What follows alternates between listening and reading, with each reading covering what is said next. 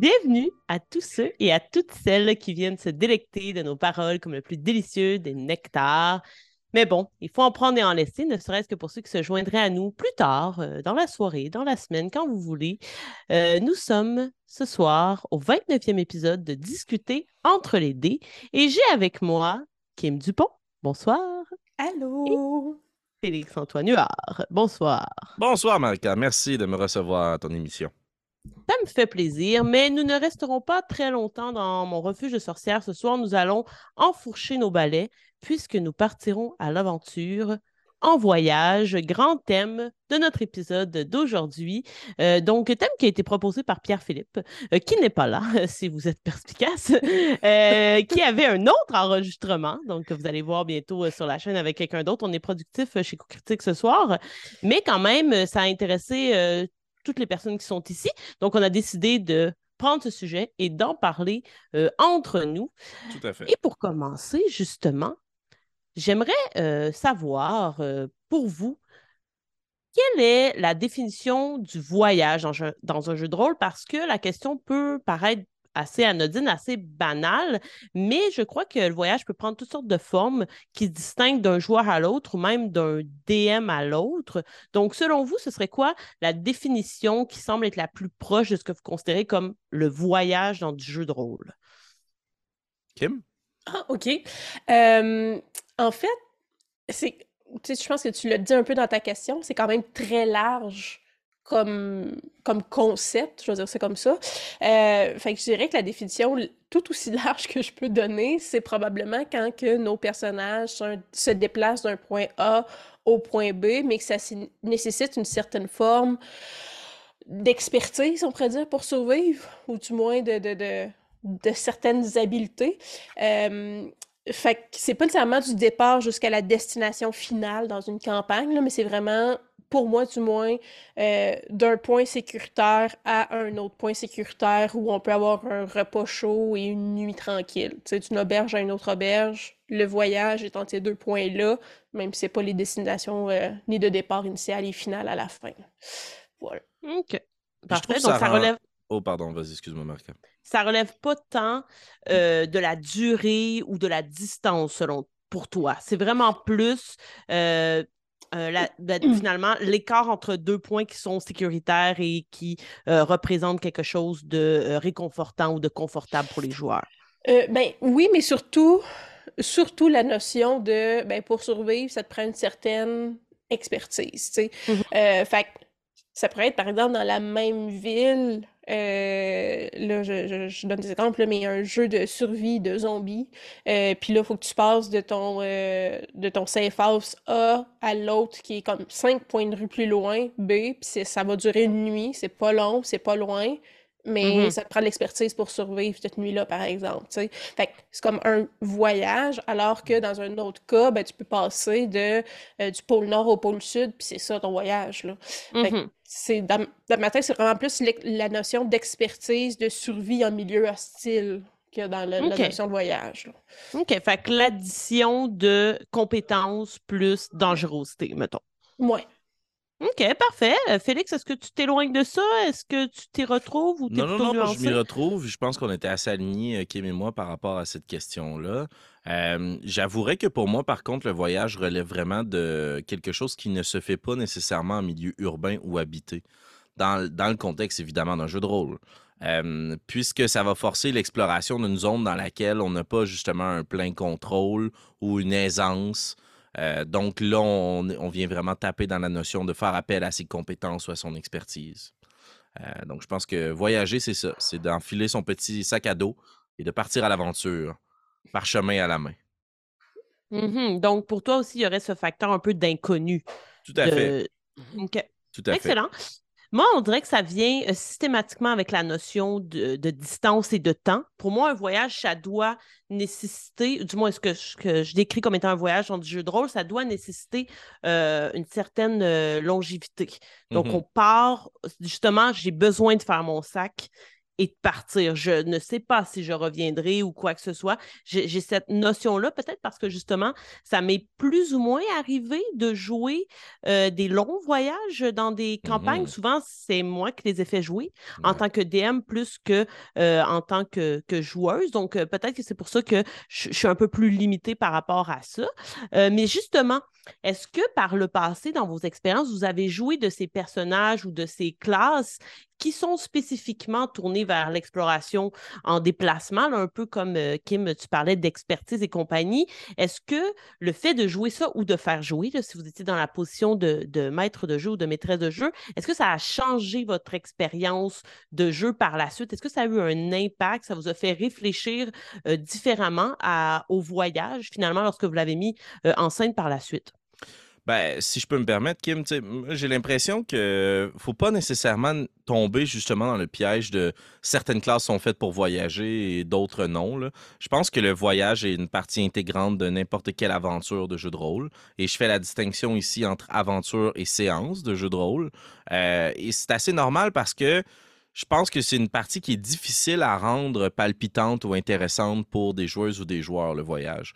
Euh, je me documente beaucoup actuellement sur justement comment rendre l'exploration, le monde sauvage, intéressant sur le plan narratif et aussi du jeu, euh, parce que je travaille à mettre sur pied une campagne dont euh, la colonne vertébrale est justement une grande épopée à travers montagne, forêt, duché, brume, etc. et justement, je veux rendre cet aspect-là d'exploration générique, indépendant de classe. Et c'est important aussi que ça soit indépendant de classe parce que je veux que les acquis que je vais chercher pour mieux masteriser ou créer des aventures qui sont intéressantes sur le plan du voyage, puissent se transposer à d'autres mondes et d'autres univers. Oui, on vit pour la plupart ici des aventures de KPDP, mais pourquoi pas appliquer ces mêmes choses pour se trimballer d'un système solaire à un autre ou d'une dimension à une autre? quoique dans ce cas-ci, si on se trimballe d'une dimension à une autre via un portail, peut-être que le voyage va être un peu intense et bizarre dans un vortex. Mais s'il y a cette notion de temporalité-là, moi, je veux que les acquis pour le voyage soient génériques et justement pas adaptés à des classes. Donc, voici une très grande réponse pour te dire non, j'ai jamais joué de Ranger. OK. Mais il n'y a pas juste Ranger. Mais attends, avant que je cède la parole à Kim, euh, quand tu dis tu veux adapter pour que justement ça soit un peu. Euh, pour que toutes les classes ou peu importe le genre de personnage puissent euh, jouer pleinement l'exploration au même titre que quelqu'un qui serait justement un rôdeur, par exemple, ce serait quoi tes stratégies? Ben, Quelles sont les stratégies que tu as mis en place pour, euh, mises en place? En fait, je pense que le, voyage, pour le rendre intéressant, il y a une composante qui doit absolument faire partie euh, de, l'arsenal du maître du jeu, c'est la table aléatoire de rencontre, donc, euh, donc des random encounters. et la problématique, souvent, le piège dans lequel on tombe en tant que maître du jeu pour nos random encounters, c'est que ben, on crée uniquement des scénarios de combat qui sont assez balancés avec le niveau des joueuses ou des, personnages des joueuses ou des joueurs. Ce qui fait donc que notre exploration se résume souvent à vous partez d'une grande ville fortifiée, les premières heures, il ne se passe rien. Euh, vous finissez par monter bivouac, faites des tours de garde. Vous reprenez la journée du, lendemain, on roule sur une table aléatoire, il y a un combat, voici un paquet de gobelins qui essaient de vous attaquer. Euh, la problématique, c'est que justement, ce combat-là, ce scénario-là n'est pas nécessairement ancré dans le territoire puis pas toujours très challengeant, donc ne représente pas vraiment la dangerosité du monde dans lequel va se vivre cette aventure. Les quelques trucs, parce que je dévoilerai quand même pas toutes mes cartes, mais puisque c'est un discutant de l'idée, il faut être généreux de son savoir. Et de toute façon, il n'est pas le mien, je l'ai volé sur Internet comme à peu près tout. Euh, dans le fond, les rencontres aléatoires ne doivent pas nécessairement être que des combats. Moi, ce que je veux intégrer pour que ça puisse plaire à différentes classes, ce sont des rencontres aussi sociales avec euh, des PNJ qui n'en veulent pas nécessairement à vos personnages. Il n'y a pas que des brigands sur les routes. D'ailleurs, la notion de route est très importante lorsqu'on parle de voyage. Euh, par quel chemin est-ce que vos personnages vont prendre euh, la route ou plutôt l'aventure? Est-ce que c'est une route? Si oui, elle est probablement patrouillée, donc moins de risques de rencontres euh, infortuites, ou est-ce que c'est plutôt par la mer? Si oui, ben, on doit prendre en compte les intempéries Deuxième chose à ajouter si on veut avoir du plaisir dans notre exploration, faites rouler à vos joueuses et à vos joueurs des dés pour déterminer quelle est la température du jour. Est-ce que ça ralentit votre groupe? Est-ce qu'au contraire, ça vous accélère? Est-ce qu'au bout de quelques jours, les bottes mouillées vont générer des points de fatigue? C'est le genre de choses sur lesquelles on veut jouer parce qu'il faut peser sur le temps qui se déroule. Donc, dans nos rencontres aléatoires, juste pour faire bref, tu m'excuseras, Kim, je me suis emballé, mais euh, dans les rencontres aléatoires, j'essaie euh, dorénavant d'intégrer justement des rencontres sociales, euh, découverte, découverte de lieux qui peuvent parler de l'histoire du royaume. Et dans nos rencontres sociales, des gens qui sont intéressés par nous, qui ont besoin de nous, qui veulent nous donner de l'information sur d'autres lieux. Donc là, les personnages qui sont plus euh, charismatiques ou qui ont plus d'aptitudes sociales peuvent y trouver leur compte. Euh, si on détermine qu'il y a des ruines que l'on rencontre sur le lieu sans nécessairement que ce soit un donjon ou euh, des trésors, ben peut-être que justement nos, roublards ou autres personnages qui ont davantage de, de, compétences en investigation vont pouvoir mettre leurs compétences à profit. Et inévitablement, ça nous prend des combats de deux natures. Un qui est à la hauteur des niveaux de vos joueurs et vos joueurs et un qui est beaucoup trop fort ou pas assez fort pour votre groupe d'aventuriers si euh, vous êtes un groupe niveau 13 euh, boosté, min-maxé, puis que vous rencontrez 6 gobelins, si votre groupe décide de juste varger dans le tas, ils perdent le plaisir. Donc, ils vont essayer d'en faire quelque chose. Et justement, ça permet de pimenter le voyage. Je suis désolé, je me suis lâché lousse, là, mais euh, c'est ça on, est là pour ça. Si je peux me permettre, Kim, puis ensuite, promis, on te cède la parole. Euh, les, combats aussi comme ça qui arrivent de façon aléatoire ont très rarement un impact sur la narrative, en fait. Ils sont juste là pour divertir le joueur, pour faire comme, OK, ça fait longtemps qu'on n'a pas fait un combat, donc faisons le combat. Euh, alors que justement, si on rencontre des, euh, des personnages non-joueurs qui peuvent apporter une, une side quest, par exemple, ou qui vont justement donner des indices supplémentaires, quitte des indices peut-être qui vont davantage mélanger nos joueurs. Donc, je pense qu'il y a vraiment plus de possibilités euh, avec d'autres avenues que le combat, quoique le combat peut aussi être ancré dans la narrative. Mais selon mon expérience, les combats que j'ai vus un peu parsemés ici et là, comme ça, dans un voyage, c'était des combats simplement pour faire un combat plus que euh, avait un, incident sur l'histoire. Euh, et c'est là, je pense qu'en fait, c'est mal utilisé. Parce que j'ai l'impression que ça peut être bien utilisé, mais qu'on ne le fait peut-être pas habilement ou justement que ça donne une petite pause au DM de dire OK, on met un combat, puis moi, pendant ce temps-là, je vais aller écrire autre chose. à tes souhaits. Kim, à ton tour. oui, euh, ben, je suis d'accord avec tout ce que vous avez dit. Fait que, euh, à parler de même, moi, ça me dérange pas tout. Je vais juste acquiescer puis renifler pendant ce temps-là. Euh, mais sinon, pour les rôles, les, les personnages que j'ai joués, puis les jeux auxquels j'ai joué, qui m'ont fait voir le voyage puis l'exploration de manière différente, je suis comme un disque qui saute. Je sais, je reparle toujours de ce jeu-là, mais pour moi, Vine Chronicle a vraiment changé ma perception de tout ce qui était survie, voyage, exploration en forêt. dans le fond, euh, dans ce jeu-là, c'est pas des classes, c'est des archétypes. J'ai joué un archétype de ranger, mais il y avait un, combattant puis euh, euh, une une petite singe là, qui est l'équivalent d'une mage. puis les trois, on était aussi bien équipés les uns que les autres pour survivre en forêt. C'est vraiment plus une façon de voir l'histoire du personnage, mais en bout de ligne, tu sais, c'est de voir comment tu, tu, établis tes compétences, comment tu te débrouilles dans le bois, mais c'est surtout comment le transport ou comment jamais te déplacer d'un point A au point B, c'est ça l'ennemi ou c'est ça sais, parce qu'on parle de tables aléatoires puis de, de, gobelins qui apparaissent, mais la forêt en soi, le fait de sport avec euh, six rations de pain sec, puis euh, tu as dix jours de marche à faire, va falloir que tu trouves de la nourriture. OK, mais une fois que tu as trouvé de la nourriture, ben ça se peut que la nuit, durant la nuit, il y a un ours qui vienne te manger tes provisions, mais ça se peut que l'ours, euh, si t'es comme trois personnages niveau 1, t'es pas équipé pour le battre. Exact. Il y a toute cette notion-là, je trouve que dans, dans le voyage, c'est en tant que tel, l'environnement, c'est l'ennemi. C'est le, on pourrait dire l'exhaustion, je cherche mes mots en français, c'est la fatigue accumulée, c'est euh, le, manque de nourriture, c'est la distance, c'est le fait de se perdre qui rallonge la route. Si on rallonge la route, ça prend plus de nourriture, ça prend, tu sais. Donc, c'est tout ça qui s'accumule. Puis je pense que souvent, dans la cinquième édition, je trouve que c'est ces règles-là qu'on perd puis qu'on enlève parce qu'on finit par trouver ça lourd. Euh, fait jouer à Fruitvang m'a vraiment fait apprécier je serais de ne pas enlever les règles de la cinquième à propos de tout ce qui était l'exploration. Euh, c'est rare qu'on parle de points de fatigue, de survie dans le bois, là, quand on parle euh, de, de, de donjon dragon, là, souvent, c'est ben oui. Tu sais, je fais une tente, euh, on a continué à marcher 8 heures, on a refait une tente, mais ta bouffe, tu sais, c'est qui compte tes rations, pas tant. Fait mm-hmm. Puis ça l'a. J'ai aussi. Le premier personnage que j'ai joué dans Donjon Dragon, c'est un ranger.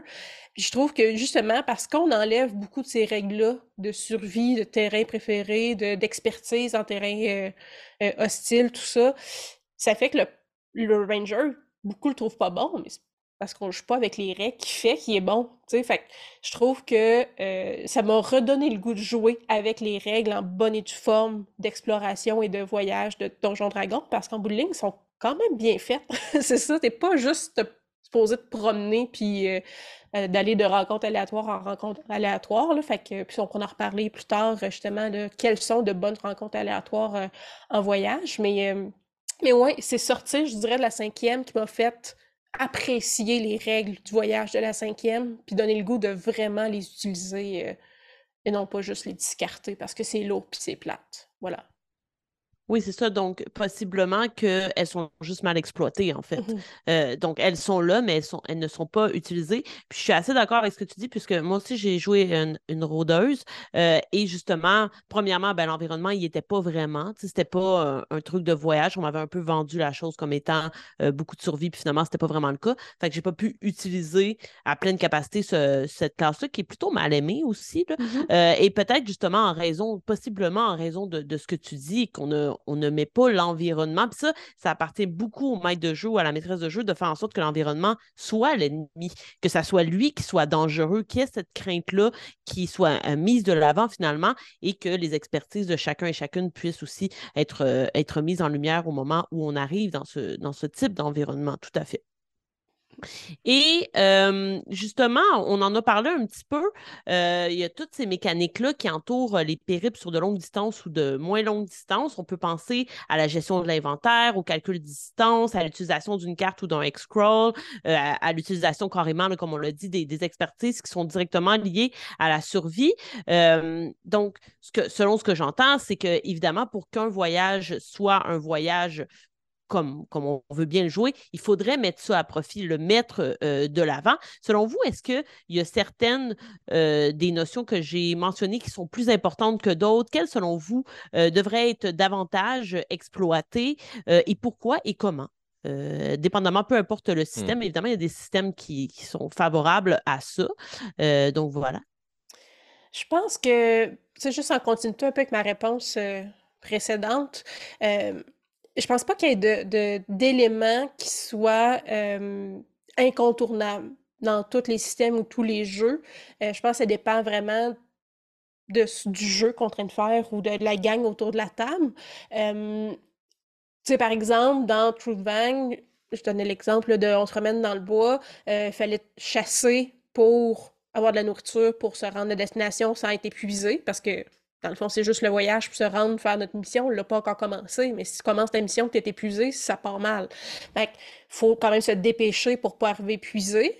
Mais en même temps, fait que oui, on chasse pour avoir de la nourriture, puis là, on, jauge combien de temps on investit à chasser pour continuer à marcher, parce que quand on chasse, mais on progresse pas dans le voyage. Puis là, ben, la nuit, c'est ça. C'est la première fois, il y a un ours qui est arrivé qui a fait que il a fallu sauver de notre campement, puis on a tout perdu nos provisions. Puis quand on est revenu, euh, ben là, il y a une gamme de trolls des forêts qui nous ont volé notre lunch pendant qu'on dormait. je pense que, tu sais, c'est pas des gros...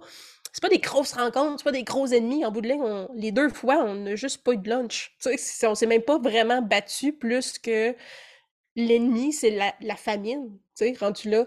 Fait tu sais, ça, c'est un exemple, mais en même temps, refaire ça, parce que bon, que se, se, joue aussi avec les règles de la cinquième édition, euh, ça serait pas nécessairement la même chose, c'est où si on fait un grand voyage, une grande épopée, mais là, oui, des rencontres aléatoires qui nous apprennent sur le lore de la région, du pays ou la géopolitique, ça devient beaucoup plus intéressant parce que le monde est beaucoup plus grand, chose que je ne mettrais pas dans une aventure aller-retour, dans une contrée, euh, des jeunes qui vont se prouver hot euh, pour gagner leur place en tant qu'adultes dans leur clan viking, tu sais. Fait que je pense que ce qui est commun pour moi, toutes les parties que j'ai jouées où il y avait une notion de voyage, c'est le sentiment d'urgence.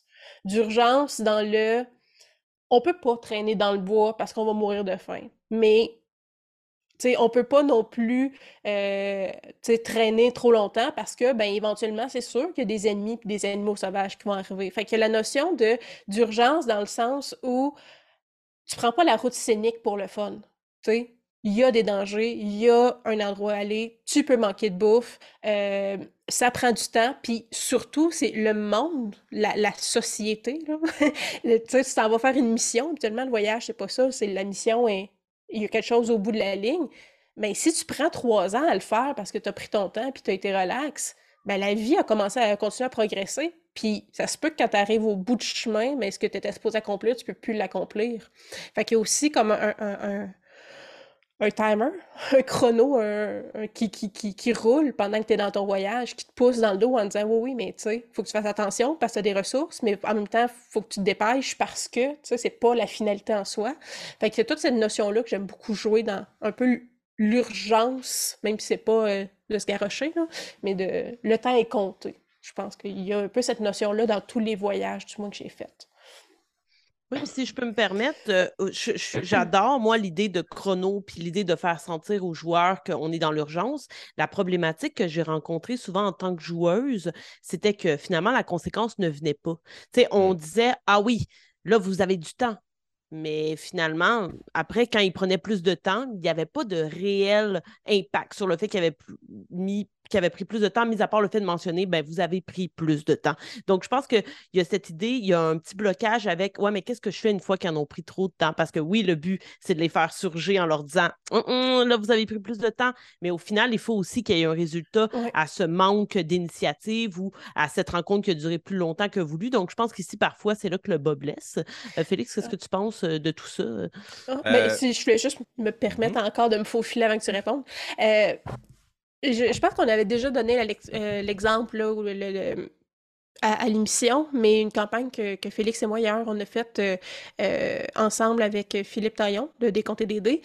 c'est pas tant la notion de voyage qu'il y avait dedans, mais la notion de conséquence. De si vous choisissez de faire A au lieu de B, ben le monde évolue, puis ça va changer. Fait puis c'est quelque chose que j'avais vraiment apprécié de cette campagne-là, de tu décides d'aller, euh, je sais pas moi, tuer des méchants à cet endroit-là, ben finalement, les méchants qui étaient là empêchaient d'autres monstres de descendre plus bas puis d'attaquer les villageois. Il y a des conséquences au choix que tu as fait. tu pensais que c'était le bon, mais il y a des conséquences. Puis pendant que tu es allé faire autre chose, ben, les monstres ont attaqué les villageois. Fait que je pense que quand on met justement, c'est important que tu le dis, on met un chrono, on met, euh, c'est important que vous ayez réussi à le faire en temps de temps, mais c'est parce que tu le sais que sinon, il y a quelque chose qui va arriver. Il faut que ça arrive. C'est comme des fois, il faut que le maître de jeu soit un peu parent d'une gang d'enfants. Si tu dis qu'il va y avoir une conséquence, il faut qu'il y en ait une, sinon, on va continuer à faire tout ce qu'ils veulent. je pense qu'il y a un peu cette notion-là de euh, faut, faut que tu sentes que le monde continue de vivre quand tes joueurs sont un peu sur la glace puis à côté. Puis pour ça, il faut qu'il y ait des choses qui arrivent pour que les joueurs le sentent, que c'était pas prévu, puis que c'est pas eux qui contrôlent le monde. c'est le monde est au-delà de leur personne. Mais voilà, c'est à toi, Félix. non, non, super pertinent. En fait, euh, trois éléments qui, à mon avis, euh, sont largement importants quand on parle de voyage ou d'exploration. Euh, le temps, dont on vient de parler de fond en comble. la température, qui va affecter beaucoup les mécaniques de jeu aussi. Je veux pas juste rester dans l'abstrait euh, puis discuter à très haut niveau des voyages. Là. Euh, je vais me plonger dans la mécanique. Euh, pour la cinquième édition, s'il y a une pluie forte, vos archers sont à des avantages. Ben, les archers ennemis le sont aussi, les armes à distance le sont également. La vision est réduite, donc plus difficile de faire des missions d'exploration, plus difficile d'être vu aussi. donc, tu sais, je pense que ça, ça a une influence sur la mécanique la température euh, va pouvoir aussi être annonciatrice justement de danger autour de vous. Si euh, le soleil qui vous plombe sur la tête depuis des jours, ça se peut qu'il y ait des problématiques avec les récoltes, que la famine rende les gens un peu plus tendus et donc qu'il y ait des brigands sur la route. Euh, durant le voyage, ce que je pense qu'il est important de faire justement avec la température, le climat, l'environnement autour de vous, c'est de télégraphier le danger d'annoncer d'avance en permettant à vos joueuses et vos joueurs de capter des pistes de des choses qui vont arriver plus tard. Et donc là, on revient au point du temps dans, ce fameux triangle. Et Donc, temps, température et aussi lumière. Ça a l'air bien absurde, là. Vous savez, c'est un peu la blague que je tripe ces torches depuis un temps. Mais euh, ça revient à ça. Ça revient à exploiter les mécaniques de jeu qui existent dans le livre pour une raison. C'est pas tout le monde qui va triper dans votre groupe de joueuses ou de joueurs autour de la table à justement exploiter le, voyage le plus, le plus aligné avec les règles comme sont écrites dans le livre. Fait que je pense que c'est votre job en tant que maître du jeu de pouvoir brasser un peu la marmite en fonction de ce que vous savez que vos joueurs et vos joueurs aiment. Mais la lumière, je trouve, est un, élément super important, même si c'est dans le jour, est dans une forêt très dense avec le canopé, qu'est-ce qu'on voit, qu'est-ce qu'on entend autour de nous? Utilisez les sens pour stimuler vos joueurs. La lumière me fait tout de suite penser, évidemment, euh, à la vue, mais tous les autres sens peuvent être stimulés pour télégraphier le danger ou expliquer le monde qui les entoure. Tu as parlé aussi de la gestion de l'inventaire. Moi, je trouve que c'est primordial pour qu'on puisse triper dans un jeu de rôle. Euh, évidemment, il y a toujours le classique où tu peux transporter autant que tu veux, puis on s'en fout, euh, transporte 6 millions de pièces d'or dans tes poches. Genre, ça n'empêche pas d'avoir du plaisir, puis je suis bien d'accord avec ça. Sauf que si on veut que le voyage soit un enjeu ou un défi, qu'est-ce que vous transportez? Avez-vous besoin d'un chariot? Avez-vous besoin d'un coffre? Euh, est-ce que vous le protégez? Si vous dormez, est-ce que vous le laissez là? Est-ce que vous dormez à distance? Euh, votre bête, il faut la nourrir. Euh, puis tout ce qui est les véhicules, justement, dans quel territoire est-ce que vous vous déplacez? Il y a une notion en géopolitique, c'est les trois R, les routes, les relations et les ressources, qui vont dicter quel est le territoire autour de vous. Ben, les routes doivent être empruntées si vous avez un véhicule. Mais sur la route, on ne rencontre pas, pas toutes les mêmes personnes que dans une forêt, mais si vous essayez d'être discret, la route est votre seule option, mais il y a plus de monde sur la route. donc, je pense que quand on parle d'inventaire, de qu'est-ce qu'on possède et par quels moyens on doit se déplacer. Euh, et finalement, ben, le calcul des distances, combien de temps ça prend pour se rendre du point A au point B? Puis en fonction des groupes de joueurs, je dis que je voulais rentrer dans la mécanique. Euh, si vous savez que vous avez autour de la table des joueurs qui aiment beaucoup l'action, qui sont moins dans la description ou dans les explications de ce qui se trouve autour de vous, que les fameux lore bombs, ça les fait pas tant que ça triper, euh, mais que vous, vous en avez écrit, fait que vous voulez triper quand même un peu. ma recommandation, c'est justement faire des ellipses. Faites rouler des dés à vos joueuses ou à vos joueurs au début de la journée pour savoir s'il va y avoir des obstacles dans cette journée-là. Un peu à la même façon qu'on fait rouler des rencontres aléatoires de combat sur un 19 ou un 20 euh, quand on décide de, suivre les règles du livre. Euh, faites rouler la même chose pour les découvertes autour de vous et soyez très succinct dans les descriptions que vous allez donner. Ça met juste le monde qui est vivant en arrière-plan et vous, ça vous permet de faire rouler les joueurs, ce qui de toute façon trouve le même fun. Puis d'annoncer tout de suite d'avance que sur certains résultats, il y a une récompense. Ça, c'est un autre petit truc de DM qui s'applique à n'importe quel moment de jeu. Mais tu sais, dans le fond, je pense que ça ajoute de l'excitation de dire à vos joueurs et vos joueurs c'est quoi le résultat du dé à atteindre? Que ce soit pour toucher un ennemi, que ce soit dire roule un des 6, sur un 6, vous tombez sur un trésor, sur un 1, vous tombez sur un ennemi dangereux. 2, 3, 4, 5, je te dis pas c'est quoi. Mais quand là, tout le monde roule le dé autour de la table, quand c'est un 1, il y en a un qui a l'air d'un beau nigo, puis tout le monde est comme Ah, t'as roulé un 1, t'as scrappé notre journée, il va avoir un monstre. Mais ils savent pas c'est quoi le monstre. Mais ils ont déjà vécu le premier stress de savoir qu'il y avait un monstre. Donc, rajouter cette dynamique de lancer de dés pour pouvoir euh, rendre ce voyage-là plus intéressant, puis jouer dans l'ellipse temporelle pour justement arriver aux moments qui sont importants. Je veux dire, c'est pas parce qu'on veut ramener la notion que le temps passe, c'est important de survivre, c'est important d'ajouter du réalisme, de chasser, de calculer son inventaire, qu'il faut vivre chacune des fucking minutes qui euh, parcourent le périple de vos aventurières et de vos aventuriers. Skyrim le démontre bien. Euh, quand tu joues à Skyrim, tu marches quelques minutes, il se passe de quoi? De façon aléatoire s'il n'était pas supposé se passer quoi que ce soit. Un village, une grotte, une ruine, euh, t'entends la musique, puis soudainement, tu le sais que tu vas te faire attaquer par un ours, puis il faut que tu te sauves. Mais justement, c'est ça. Il y a toujours quelque chose pour pimenter la route, parce que sinon, c'est long, longtemps, puis tout le monde va faire la même affaire. Au bout de deux, trois voyages où c'est rien passé, ils vont fermer, ils vont ouvrir la carte, ils vont faire fast travel. Puis quand vos joueurs et vos joueurs décident de faire fast travel de façon volontaire, donc de se bâtir un cercle de téléportation, c'est que vos voyages sont plats. Ou, au contraire, c'est que vos voyages sont tellement dangereux qu'ils veulent absolument trouver cette façon de les éviter. Mmh Alors, vous avez abordé plein de trucs vraiment intéressants, notamment le jeu vidéo. Moi, c'est le jeu vidéo qui m'a appris à bien établir mes voyages en tant que DM, là, puisque évidemment, il y a plein de jeux qui mettent de l'avant le voyage sur du, long terme. Mais pour nommer un jeu, puisque Kim m'a parlé de, Trou de Vague, et moi, je parlerai de Game of Thrones, donc Song of Ice on Fire. J'ai vraiment fait une longue campagne où l'un des deux groupes, parce que les, on était beaucoup de joueurs et finalement, les joueurs ont fini par se séparer en deux groupes dont un quatuor qui montait vers le nord, donc qui partait vraiment du sud de la map et qui traversait carrément Westeros au complet. Euh, et j'ai vraiment pu mettre de l'avant à peu près tout ce que vous avez nommé. Le climat, parce que nécessairement, dès qu'on changeait euh, de ville, le climat changeait complètement.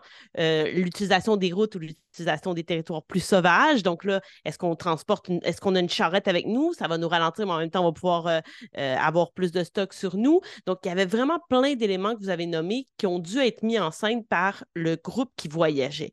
Mais en même temps, on avait l'autre groupe qui, eux, étaient sédentaires et qui continuaient à vivre finalement. Et tout ce qui se passait dans la ville principale, d'où venait le groupe de voyageurs, eux, ils, avaient un impact sur leur voyage parce qu'il y avait une destination finale. Et parfois, ils disaient Oui, mais là, tu ne peux pas faire ça maintenant parce que là, nous, on n'est pas encore arrivés. Puis j'étais comme Oui, mais ça, vous ne le savez pas que pendant ce temps-là, dans la ville, tout est en train d'être le chaos. Et là, il y avait plein d'histoires qui faisaient en sorte que les conséquences, j'avais même pas besoin de les créer, en fait, parce que l'autre groupe de joueurs qui était au village d'origine avait un impact immédiat sur le groupe de voyageurs. Et selon moi, l'un des, incontournables dans un voyage, c'est vraiment les possibilités qui sont offertes aux joueurs. Donc, au moment où on leur dit, ben, si vous continuez vers le chemin tout droit, vous allez vous présenter à telle ville. Si vous allez vers la gauche, vous allez trouver une genre de grotte. Si vous allez vers la droite, et là, c'est vraiment qu'est-ce que vous allez faire? Et à partir de ce moment-là, c'est énormément de travail pour le DM parce que toi, en tant que DM, ben, il faut que tu aies préparé les trois endroits où il n'y en aura probablement qu'un seul qui va être utilisé. Par contre, après, quand tu as joué ta partie, après qu'ils ont fait leur choix, puis que tu t'assois pour poursuivre, je trouve que c'est là que la magie commence parce que tu n'as aucune idée de ce que tu vas écrire par la suite tant qu'eux n'ont pas pris une décision. Puis il y a des moments où, avec ce groupe de joueurs-là, vraiment, ils ont fait des choix auxquels je ne m'attendais pas et qu'une fois qu'ils sont allés à l'endroit surprise, ça a été mes meilleures parties. Les moments où je me disais, OK, c'est sûr qu'ils choisiront pas ça, c'est trop brouillon, c'est trop le chaos, et finalement, ils allaient faire ça. C'était magique parce qu'on créait tout ensemble. Puis souvent, en plus, ils s'arrêtaient là. Ben il restait plus longtemps que ce que j'avais prévu. Puis là, j'étais comme, OK, vous avez un voyage. Je sais que vous l'aimez, le NPC qui est là dans sa grotte toute seule, puis qui vous fait des trucs de chaman, mais là, c'est pas ça la mission C'est pas ça le jeu. Ouais, mais tu sais, tu viens de créer un piège à joueurs de jeux de rôle là, en faisant ça. Est-ce que tu viens de me parler d'une quête brouillon avec une faible probabilité de succès? Peu de choses qui sont déterminées et un NPC qui fait des backflips et qui ne m'offre absolument rien pour ma quête? je vais y rester trois ou quatre jours, Marika. voilà, donc j'ai vraiment adoré. Puis justement, c'était la première campagne que je menais de ma vie et ça m'a vraiment aidé euh, à, créer par la suite d'autres voyages qui pouvaient intéresser les joueurs. Ben, c'est sûr que Song of Ice and Fire t'offre quelque chose qui est essentiel pour que le voyage soit tripant, c'est de la géopolitique riche. Parce que si mm-hmm. tu explores un territoire où il n'y a rien sur le territoire, ou qu'on sent pas que le territoire est vivant, explorer le dit territoire va être assez plate. Là tu vas avoir besoin d'un mmh maître de jeu de comme organiser des choses tout au long de ce périple-là parce que le, le, territoire ne te donnera rien à ton périple. Fait mmh qu'on s'entend que Westeros, euh, c'est assez dense en géopolitique. Tout à fait, tout à fait. Voilà, je vous le conseille, surtout si vous aimez Game of Thrones. Et avant qu'on en arrive à la question poison, justement, euh, Kim et moi avons parlé un peu euh, de, jeux. Euh, mais est-ce qu'il y a des jeux ou des systèmes qui ont à cœur, justement, dans leur développement, le voyage ou l'importance de celui-ci, desquels vous voudriez nous parler un petit peu? Je vais parler de of Fire, mais je, je, dirais pas que c'est au cœur du jeu. Je pense mmh que ça vient avec une grosse carte. Évidemment, quand on connaît l'univers, on sait qu'il risque d'avoir des voyages et tout ça. Euh, mais je, je pense pas que c'était nécessairement le but du jeu. Euh, mais est-ce que selon vous, il y en a pour lesquels on n'a comme pas le choix, que c'est un passage obligé? Ah, tout à fait. Si je peux prendre la balle au bon, Kim, ça te va? Euh, moi, je pense que le jeu par excellence dans ma bibliothèque pour explorer et exploiter plutôt le monde de l'exploration et des voyages, c'est Mouse Ritter. Vous êtes de petites souris, c'est un monde de, moustaches et d'épées, euh, tout est dangereux autour de vous. Vous déplacez de la grange jusqu'au sous-sol de la boulangerie, c'est un voyage. Euh, il y aura sur votre chemin un renard végétarien, trois corbeaux qui chantent des chansons, un hibou mal aimé, puis des batraciens qui ont besoin de votre aide pour sauver le monde. Euh, je veux dire, ça ne peut qu'être dense en voyage. Et surtout, le jeu a été, je pense, conçu avec minutie et précision pour exploiter justement la notion des voyages. C'est-à-dire très peu de compétences à, tirer, à lancer, euh, ce qui, à mon avis, peut favoriser justement que le voyage soit dense et soit rythmé, soit le fun à jouer, parce qu'il ne repose pas sur les compétences de ta fiche de personnage, mais sur ta créativité en tant que joueuse et joueur. Donc, ce que le DM te fournit comme prompts pour pouvoir euh, nourrir ce qui se passe autour de la table, ben, c'est toi qui le reçois en tant que joueur ou joueuse. Ta souris, elle ne fait pas de la survie. C'est toi qui vas voir qu'il y a des pistes, puis tu vas décider de les explorer ou non puis de tomber dans le fameux piège du cobra. Mais c'est ça. Manche est bâti pour ça. Tu récoltes des pépins, peu de place dans ton inventaire. Tu accumules des malus qui te font perdre des objets de ton inventaire. Je pense que c'est un jeu par excellence. Et il a son, petit cousin, sa petite cousine, que Pépé affectionne particulièrement, qui est Lilliputien, où justement c'est de l'exploration en mer qui repose sur le même système. Donc, moi, je pense que c'est deux jeux à explorer si vous aimez faire justement des voyages, mais à plus petite échelle. Oui, ce que j'aime particulièrement par rapport à l'inventaire, justement, dans Mouse Twitter, c'est vraiment le fait que tu as des places, tu as des mmh cases. À un moment donné, tu n'as pas le choix d'abandonner du stock parce que tu n'en as plus de place. Tandis que souvent, dans d'autres jeux, dans d'autres jeux auxquels j'ai joué où tu as un inventaire, tu n'es pas restreint, à part par le poids que quasiment personne ne prend en compte. Alors qu'ici, c'est tangible. Tu l'as devant toi, le nombre de cases disponibles. Il faut que tu fasses des choix. Tu sais. Kim? Euh, ben, bon, j'ai déjà parlé de Trou de Vague plusieurs fois, donc en plus, il y a déjà deux vidéos où j'explique comment jouer, le fait que allez voir ça, ça va être plus court que de rallonger la vidéo ici.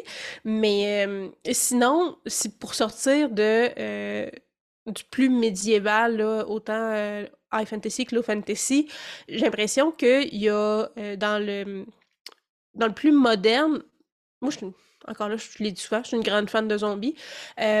Et il y a beaucoup de jeux zombies qui sont très forts là-dessus, la notion de survie, parce que c'est un monde dystopique, là, il n'y a plus rien qui fonctionne. il n'y en a plus d'électricité, il n'y a plus, il a plus de, de, de, de, fast-food et de, de, supermarchés qui te sortent de la nourriture. Il faut que tu te débrouilles avec très peu.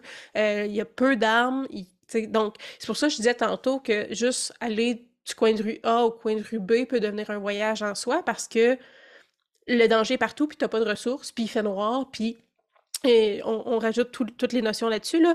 Fait que si je pense, bon, c'est un peu lourd comme système, mais euh, euh, Outbreak, euh, Undead, le nez bouché, ça va pas bien. ça, je trouve qu'il y a beaucoup, beaucoup de notions de survie, puis qui c'est un jeu aussi qui, qui, travaille beaucoup sur bâtir une. Un peu comme Monster en fait, là, bâtir une une zone, un village un peu sécuritaire pour toi, mais il faut que tu sortes pour aller t'équiper, il faut que tu ailles chercher de la nourriture à l'extérieur. Fait que les voyages sont nécessaires pour ramener des denrées dans la ville. Euh, fait que je trouve que c'est une forme de voyage qui est intéressant aussi. C'est, un voyage qui est nécessaire à la survie de la communauté.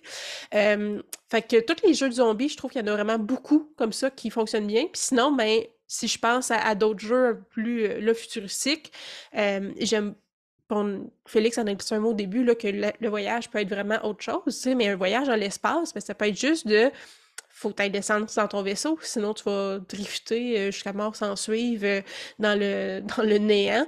Donc, la notion de, de voyage puis de ressources peut vraiment être adaptée, là, de dire, OK, ben c'est du gaz qu'il faut qu'on trouve, parce que sinon on meurt. C'est de la bouffe, ça, on va en trouver, là, mais du gaz, ça, non.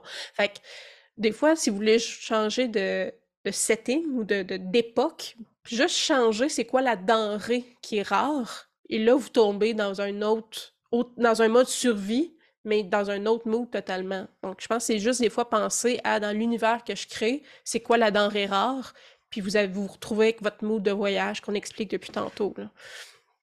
Mmh oui, parce que l'effet de rareté aura toujours une incidence sur ce dont ont besoin les ben personnages, finalement. C'est ça. Tout à fait.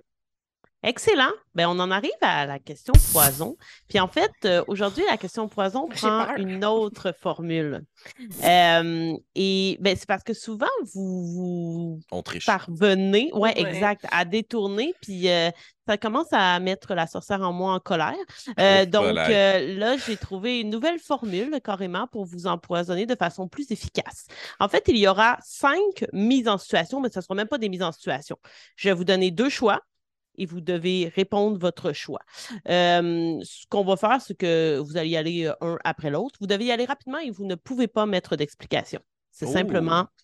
votre choix. Vous ne pouvez pas vous justifier. Il n'y a pas de Ah, mais je ne peux pas choisir. Non, non, vous choisissez. D'accord? OK. Ça va? Oui. Excellent. Donc, allons-y pour la question 1. Vous avez le choix entre, dans votre inventaire, une torche en moins ou pas de corde? Une torche en moins. Une torche en moins aussi. Oh, Félix, tu me je ah, pas de justification, pas de justification. Maintenant, question trajet. Est-ce que vous prenez le voyage rapide, mais vraiment plus dangereux, ou le voyage très lent, mais avec moins d'obstacles? Rapide. Je vais dire ça aussi. J'allais dire ça dépend d'eux, mais j'ai pas le droit. Ah, ah, rapide. All in. OK. Ouais. Maintenant, question type de voyage. Voyage aérien ou voyage souterrain? Aérien. Aérien, c'est vraiment cool. Je vais dire souterrain. Parfait. Excellent. Vous avez compris le principe. OK. Question survie. Vous mangez. euh, Dans, dans une situation où vous êtes affamé, là, vous êtes sur le point de mourir de faim. Oh, mal finir. Vous mangez. bugué? oui. J'ai bugué. Ouais, je, je vais recommencer à partir du moment Ouais. où je dis vous êtes affamé, d'accord? Donc, question survie. Vous êtes affamé, vous êtes sur le point de mourir de faim. Vous mangez une baie sauvage ou un champignon sauvage? Une baie. Si j'ai comme pas le choix, ça serait mentir éhontément de dire un champignon, que je vais dire une baie sauvage. Là. Excellent. Dernière question. Là, c'est plus une mise en situation. OK? Vous êtes perdu depuis plusieurs jours en forêt et au loin, vous apercevez une fumée d'un feu de camp. Vous évitez le feu de camp ou vous rejoignez le feu de camp? Rejoindre. Je vais dire éviter. Excellent. Est-ce que ça génère Voilà. notre profil comme dans pas. un magazine cool? Ouais, c'est ça. Ok, tu es quelqu'un qui a très peu confiance envers les autres. Tu aimes le danger. Mange des baies. test, tu es Gémeaux. Non, je ne me suis pas rendue à l'étape des résultats, mais j'aimerais quand même, et je pense que c'est un bon moment, de relancer la balle aux gens qui nous écoutent. Donc, je vous oui. invite à répondre rapidement aussi à Mhm. ces euh, cinq questions, cinq mises en situation dans lesquelles il n'y a pas de bonne ou de mauvaise euh, réponse. Je crois que justement, il n'en tient qu'au DM de faire des conséquences ou pas en fonction de ce que vos joueurs euh, choisissent. Je pense que tu as ton Mais nouveau Félix, droit de thème. te défendre. Oui, mais c'est ça, tu as ton nouveau thème de, de, de discuter entre les deux. là. C'est moi et Félix qui s'ostinent sur toutes les réponses différentes qu'on a données. Aérien, souterrain, aérien. Mais là, souterrain, honnêtement, c'est un hommage à cause de Rage de dés qu'on avait Ah, ensemble. six pieds sous terre. Moi, j'ai eu tellement peur que je me suis dit tout de suite, je m'en vais pas dans le sous-sol. Hey, dans le sous-sol, tu vois rien. Il y a des monstres, il fait noir, puis c'est sûr qu'il y a des fantômes. J'aime autant mieux me battre contre peu importe ce qu'ils volent que les maudits fantômes dans le sous-sol. Ah, final. Les fantômes, ça vole. Mais Ah. dans tous les cas, on vous invite d'ailleurs à aller écouter euh, ce- cette super mini-campagne. Euh, mais d'ici là, nous, on va se dire euh, à la prochaine. C'est un super épisode. Merci euh, Kim, merci Félix. Très Merci à belle toi. discussion sur le voyage. On vous invite. mais Ça fait plaisir. Euh, merci à Pépé du sujet qui nous a fort animés. Euh, et on vous invite aussi, évidemment, à nous écrire en commentaire quels sont vos trucs, euh, justement, pour. euh, Qu'est-ce qu'il y a, Félix? Non, c'est drôle parce que je, je suis Il a le goût de ben, merci Pépé pour ton thème. C'était crissement original. Oh On God. y aurait jamais pensé. Merci Pépé. Tu es partout, tout le temps. Toujours là. Donc, je pense qu'on va couper ça. Donc, C'est on vous invite en commentaire.